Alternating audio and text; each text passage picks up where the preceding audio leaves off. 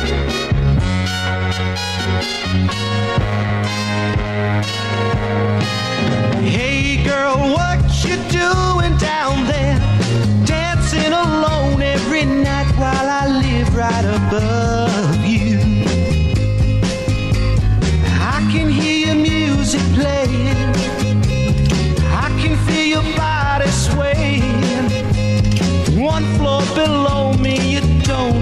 Know me. I love you. Oh, my darling, not three times on the ceiling if you want me. Twice on the pipe if the answer is no. Oh, my sweetness means you'll meet me in the hallway.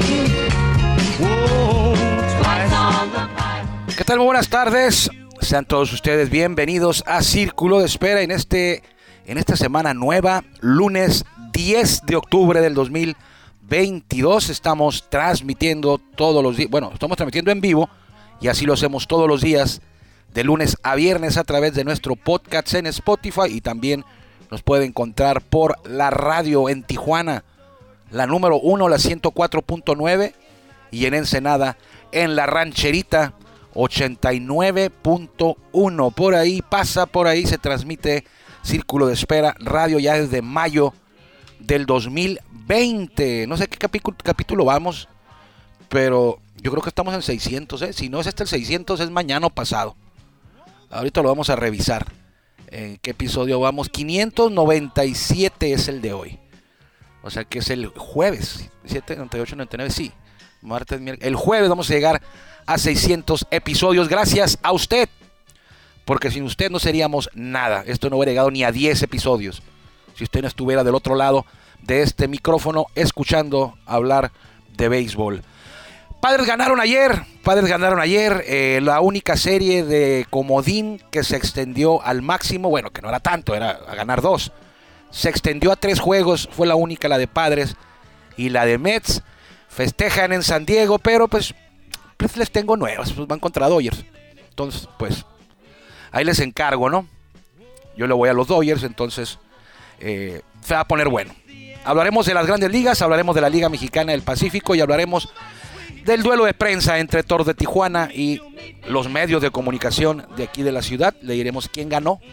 Y es una costumbre que se este resultado, pero bueno, ya le diremos quién ganó. Vamos con la mejor voz de un estadio de béisbol en México, es la de Jorge Niebla el Caifán, que ya se prepara Jorge Niebla el Caifán para entrar en acción en la Liga Mexicana del Pacífico. Él es la voz de los toros en verano y la voz de los tomateros en invierno. Y es un privilegio aquí en Círculo de Espera que él se encargue todos los días de abrir la puerta de este espacio. Bienvenidos. Hey girl, what you doing down there? Dancing alone every night while I. Ya estamos en el círculo de espera. Acompáñanos a tomar turno y hablar de béisbol con un toque relajado. Aquí empieza Círculo de Espera. De espera.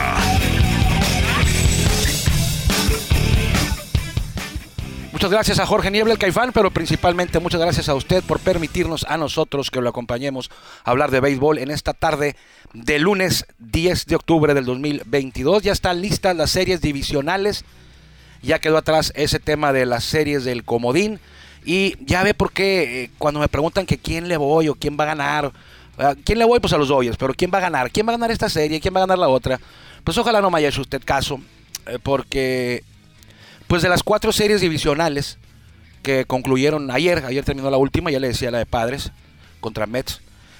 Pues de las cuatro, eh, no me gusta creer, eh, no, no, no atiné a ninguna. No atiné a ninguna. Si usted fue a apostar y apostó en contra de lo que yo dije, ganó. De las cuatro a ni una. A ni una le atiné. Yo dije que iba a ganar eh, a Indios. A Guardianes, perdón, ya son Guardianes de Cleveland, pues ganaron los Guardianes en dos juegos. Yo dije que iba a avanzar a su lejos sobre Marineros. Y ganó Seattle en dos juegos, a pesar de que Toronto tenía la ventaja de jugar en su casa. Ahí en el Skydome o Roger Centre, como, como le quiero usted decir. Ganó en dos juegos Marineros. Le dije que iba a ganar Cardenales a Phillies. Ganó Phillies en dos juegos. Todo lo contrario. Y yo le dije que iba a ganar Mets en los Mets de Nueva York. Y ganó Padres en tres juegos. Todo lo contrario, ¿no? Exactamente en contra, al revés. Esos son los cuatro equipos que ganaron su serie divisional. En la Liga eh, Nacional, para que rime, Padres y Phillies. Y en la Liga Americana, Marineros de Seattle y Guardianes de Cleveland. Acostúmbrese, son guardianes. Usted dígale indios, pero cuando esté al aire, como yo, pues sí, diga guardianes. No se va a meter en un problema. Pero con sus amigos de ahí, los indios. Siguen siendo los indios, siempre serán los indios para esta nuestra generación y las anteriores a las de nosotros que crecieron eh, conociendo así a este equipo. Eh, pues ahí jugó Beto Ávila con los indios de Cleveland, el primer mexicano en jugar playoff, el primer nacido en México en jugar playoff fue Beto Ávila y lo hizo con los indios de Cleveland. Pues bueno, ya quedaron. ¿Eh? Omar Vizquel no es mexicano. ¿Qué opinaba Omar Vizquel de los de, qué dijo? ¿No estaba de acuerdo? Aquí está Guillermo Zulbarán. Al 2. yo creo. Ahí está. Ah, buenas tardes. ¿Qué dijo Omar Vizquel cuando se enteró de que le iban a cambiar el nombre a los indios para ponerle guardianes? Eh, creo que tenía así como un poquito de dos opiniones. Que entendía por la razón la razón del cambio de pues la escultura y todo lo nuevo, ¿no? Que luego son muy sensibles algunas personas. Sí. Pero pues que él sí se quedaba con la historia de, del nombre de y indios. que prefería sí llamarle indios. Llamarle indios. Muy bien. Yo creo que él también lo hace así como te digo yo, entre amigos, pues sí dice indios, pero ya cuando lo entrevistan, pues pues tiene que decir guardianes. ¿Cuántos años tenía el nombre de indios? Pues desde que nací. No, bueno, se llamaban, los primeros se llamaban los Spiders de Cleveland, por allá al principio del siglo pasado. Bastante. Y ya después se cambiaron a, fueron los, los indios, tenían un, una mascota, pues a mí se me hacía bonita. El, el, jefe Wahoo, no sé cómo se, no me acuerdo cómo se llamaba, con una pluma atrás. Eh, la gorra estaba genial, esa gorra con el, con el jefe Wahoo. Las playeras. Pero bueno, ya no son los indios. Pero avanzaron ayer los guardianes. ¿Cómo se va a jugar la serie divisional? Por principio de cuentas, eh, estas series, las cuatro series, ya no hay equipos que van a descansar, ya van a entrar en acción. Los otros cuatro, los cuatro que descansaron van a entrar en acción para enfrentar a los cuatro que ganaron, las series divisionales. Y esta serie divisional es a ganar tres, no es a ganar cuatro, es a ganar tres de cinco posibles. Y mañana juegan los ocho equipos. Hay acción en cuatro frentes. Así que desde temprano, desde temprano a ver el juego. Yo no sé cómo le hacen y me preguntaba Guillermo Zulbarán el viernes que estábamos viendo el juego de Filadelfia contra Cleveland. Y era viernes, día laboral. Y el estadio estaba lleno, lleno. En San Luis, en Toronto, en, en Nueva York. Bueno, Nueva York ya era en la tarde, noche, pero los horarios diurnos matutinos incluso, bueno, matutinos aquí. Porque, por ejemplo, el duelo de mañana, el primero es el de Filadelfia en Atlanta. Es a las 10 de la mañana horario de Tijuana. Pero en Atlanta es la una. O sea, no es matutino allá, es, es vespertino. Pero igual es un día laboral, es martes. Y me preguntaba Guillermo Zulbarán, ¿qué no trabaja nadie en, estas ciudades que está lleno el estadio? Pues no sé, piden permiso, se escapan, eh, pero el caso es que el estadio está lleno. Y aquí en la Liga Mexicana de Béisbol, a veces él dices, no, que no pongan, que no pongan la serie del Rey el lunes o el martes porque no va a ir nadie. Y en Estados Unidos la ponen a, a cualquier día, a cualquier hora y está lleno. Pero bueno, ya le decía, mañana a las 10 arranca la jornada de las series divisionales. El primer choque del día va a ser protagonizado por el equipo que sorprendió a Cardenales. Phillies de Filadelfia se va a medir a los Bravos de Atlanta. Phillies despachó en dos a San Luis. Uno eh, por demás heroico el primer juego. Iban perdiendo 3-0. 3-0 o 2-0. 3-0 en la novena entrada. O 2-0. 2-0. 2-0 en la novena entrada iba ganando San Luis. Llega Filadelfia y es un racimo de 6 para ganar 6-3. Y al día siguiente, el sábado, se impusieron 2-0. Y ahí acabó la serie y acabó la carrera de Adam Wainwright y Adier Molina y de Albert Pujols. Así, así de triste fue la serie divisional, la despedida de ellos. Eh, triste en esa serie, porque durante la temporada pues, fue eh, motivo de mucha alegría y mucho orgullo y satisfacción por estos tres peloteros que se retiran. Eh, me preguntan, ¿van a estar en el Salón de la Fama los tres? No, los tres no. Pujols iba a entrar de manera automática. Y Adier también va a entrar, no sé si de manera, no sé si en la primera boleta. yo asumo que sí. Yo no votaría por él. Por Pujol sí, por Yadier. Si yo tuviera el privilegio de votar para el Salón de la Fama de Grandes Ligas, yo sí le diera mi voto a Pujols. A Yadier no. Yo sé que usted va a decir que estoy mal, que, que, debe de estar ahí. A mí no me gustaba. Eh, Yadier no. El carácter, la manera de jugar de, de lo que hacían fuera del juego y el personaje que se ponían como de super macho man, como de que yo soy el mero mero eh, nunca me gustó ni de Yadier ni de David Ortiz. Pero no por eso yo no votaría por ellos. Por David Ortiz sí hubiera votado. Por Yadier Molina. Si usted revisa sus números, pues no hay... Mm, sí hay muchas cosas que destacar. Pero no a nivel de Salón de la Fama. Exceptuando su gran eh, defensa. Su brazo en la receptoría. Su manera de, llevar los juegos, llevar a los pitchers. Todo relacionado a la defensa. Si se va usted a la ofensiva, no tiene números ofensivos para estar en el Salón de la Fama. Y no los estoy viendo, ¿eh? No tengo una computadora enfrente de mí con los datos de Yadier Molina. Pero yo lo tengo en la memoria que sus números, pues no son de Salón de la Fama. Es cierto, de, hay catchers que tienen números parecidos a los de él y están en el Salón de la Fama. Sí, sí hay, pues ahí está Ted Simmons, que acaba de entrar. Si está Ted Simmons, debe de estar Yadier. Es, es, es lógico. Pero la bronca aquí es que ni Ted Simmons debió de haber entrado. ¿Se acuerda usted de Ted no? Con los Cardenales, con los Bravos. Pero bueno, cada quien es libre de, tiene su criterio, su opinión, se respeta. Pues yo, creo que, la mía también, y a mí, para mí, sus números, pues no se me hacen cosa de otro mundo como para. No se me hacen números de salón de la fama. Es más, mire, vamos a revisarlos para que no nos quedemos aquí con la duda. A lo mejor, pues estoy equivocado, así como estuve equivocado en los pronósticos que di. Entonces no pasa nada. Hits. Y Adier Molina eh, batió 2.77 en su carrera. 2.77 en su carrera. Fue una carrera de 19 años. De 19 años. En 19 años, Yadier Molina batió 2.168 hits. 2.168 hits en 19 años.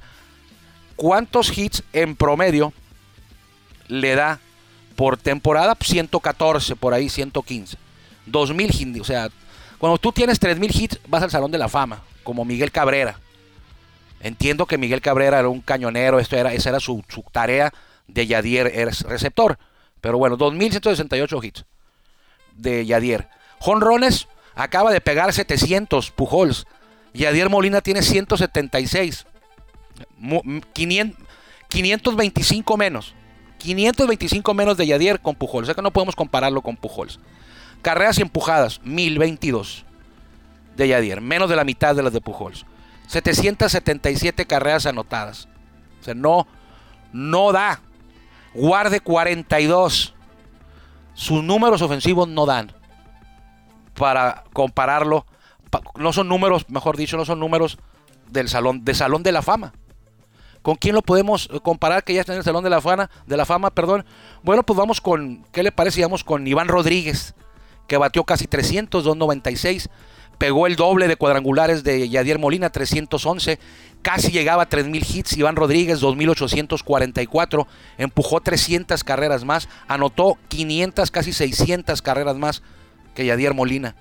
Entonces, sí hay, ¿no? Sí hay una diferencia. Vamos a ver a Johnny Bench. Johnny Bench, que es para mí el, prototipo de los actuales receptores. Johnny Bench, bueno, Johnny Bench batió 389 cuadrangulares, 2048 hits, igual ahí, ahí está igual los hits que Yadier, los honrones es más del doble, produjo 300 carreras más, anotó 300 carreras más. Johnny Bench, eh, Gary Carter, Gary Carter, eh, aquel catcher de Expos y que luego fue campeón con los Mets. Bueno, pues está, no es cierto.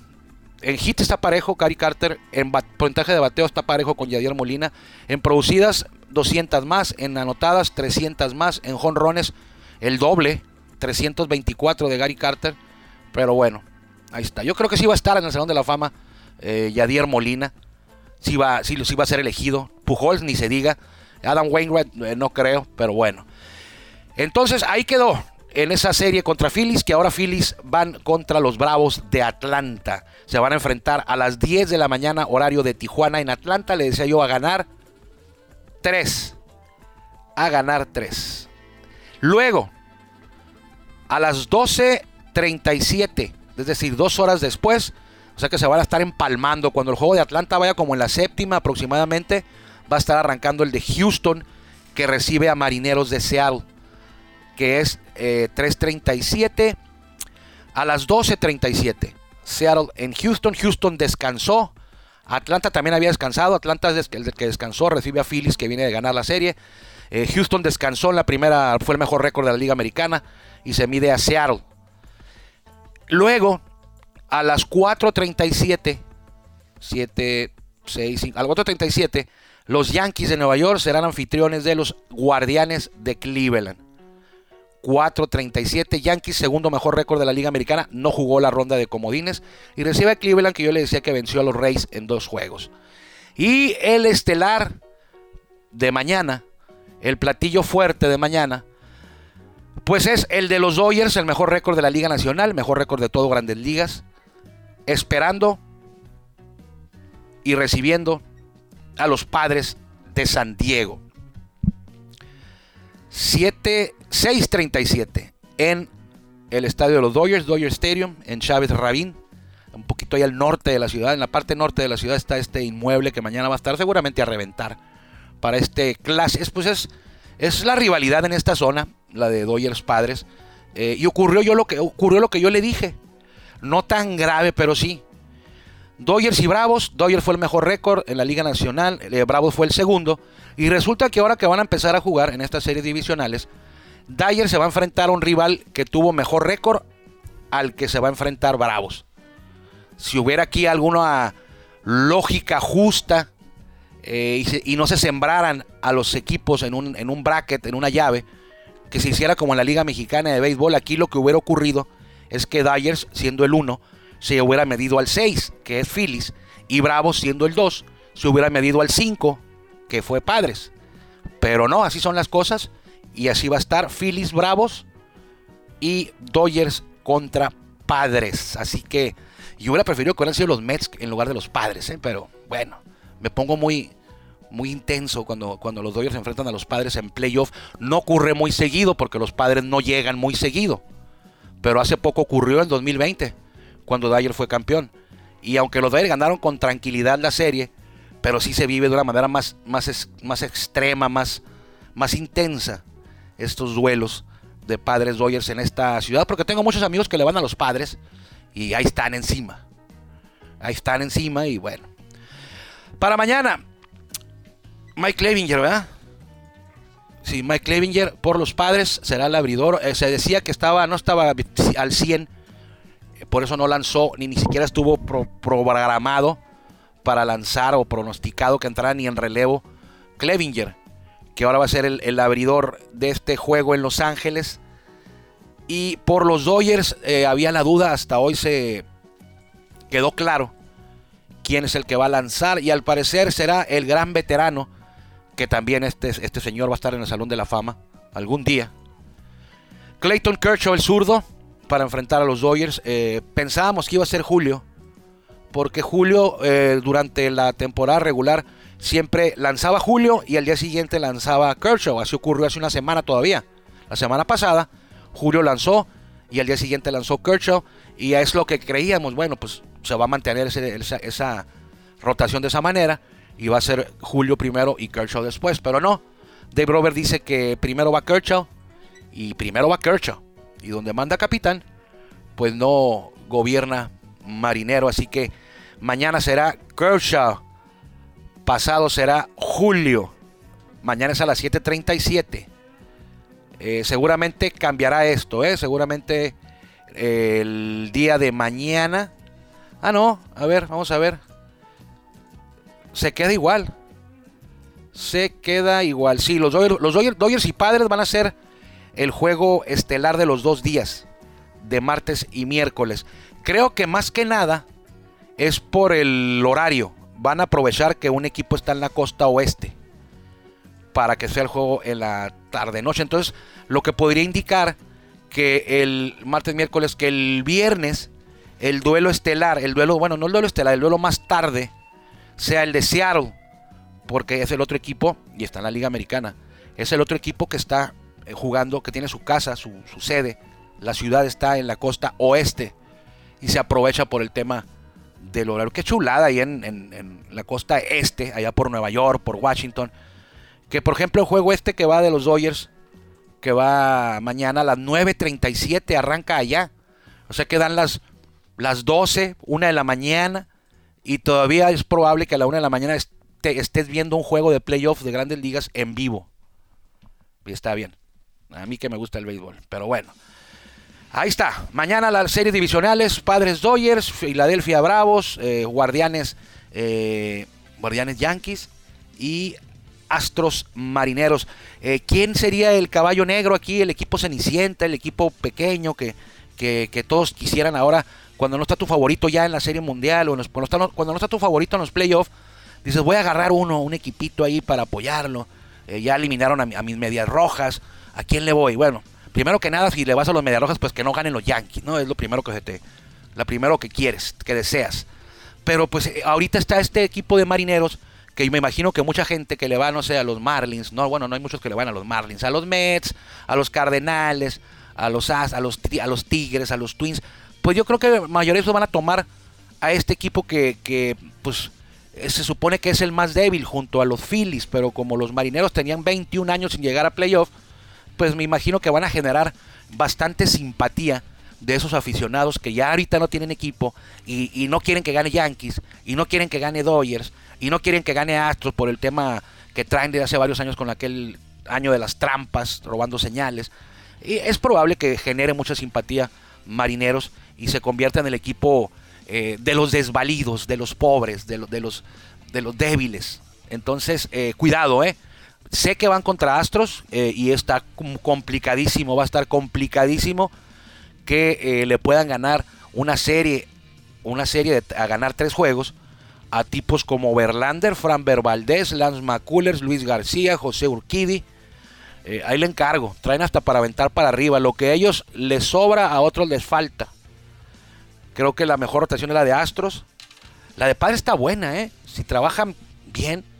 Eh, Snell, Darvish. Ayer Musgrove lanzando una joya de un hit en Nueva York. Cuidado ahí. Este tipo le va a lanzar a los Dodgers. Cuidado ahí. Y los Dodgers no tanto, ¿eh? Los Dodgers, Julio Urias, Clayton Kershaw. Y luego Dios nos agarre confesados. Quién sabe quién venga. Guillermo Zulbarán va a pichar. Pero bueno, va a estar bueno. Mañana hablaremos más a detalle y mañana a la hora que estemos al aire, si Dios quiere, ya eh, habrá terminado uno de los juegos. Eh, creo que sí, el de, el de Bravos Phillies. Para, ese entonces ya haber concluido el duelo. Y, pero ¿quién quiere ver? ¿Quién quiere ver? Y voy a ser un poco sarcástico aquí. ¿A quién le interesa, Guillermo, las grandes ligas cuando mañana arranca la Liga Mexicana del Pacífico? ¿Quién quiere ver grandes ligas? Y peor todavía, ¿a quién le importa grandes ligas si pasado mañana arranca la Liga Invernal Mexicana? Menos todavía no van a vender nada en grandes ligas. ¿eh? Empieza el Pacífico y pasado mañana la Liga Invernal Mexicana. No es cierto, estoy jugando. Y es el problema de la Liga Mexicana del Pacífico porque, pues no es problema, pero cuando inicia tu temporada, pues no tiene la atención acaparada en México.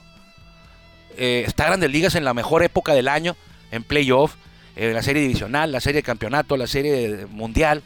Y todo ese octubre, pues el rating de la Liga Mexicana del Pacífico anda muy bajo en tele y en los estadios. La gente está, no vas a ir a ver el, el, el Mayos Charros ahí al Panamericano de Guadalajara o de Zapopan cuando está jugando, no sé, Dodgers contra Bravos el séptimo juego de la serie de campeonato.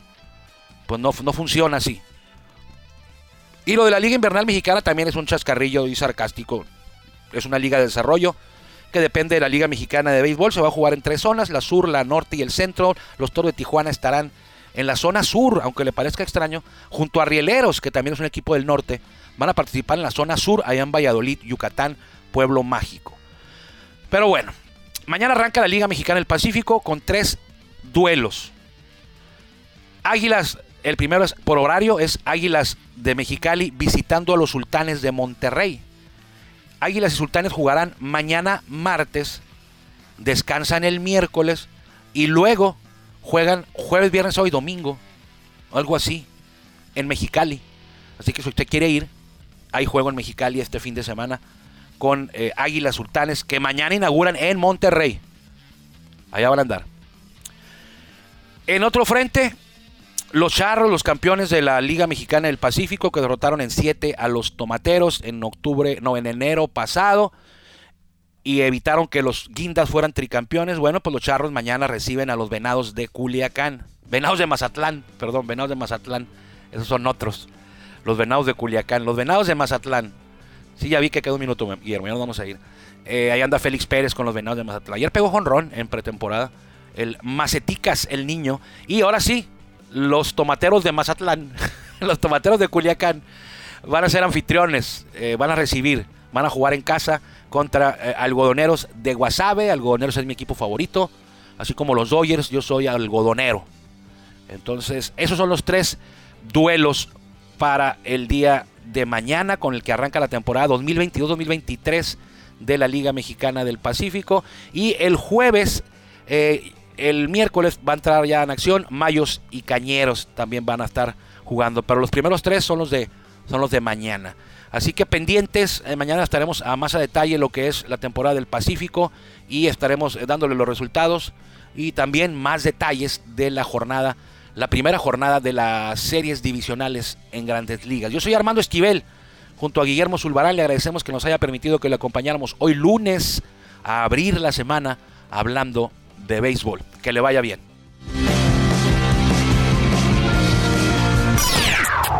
Gracias por acompañarnos en el Círculo. Nos escuchamos próximamente. Círculo Espera.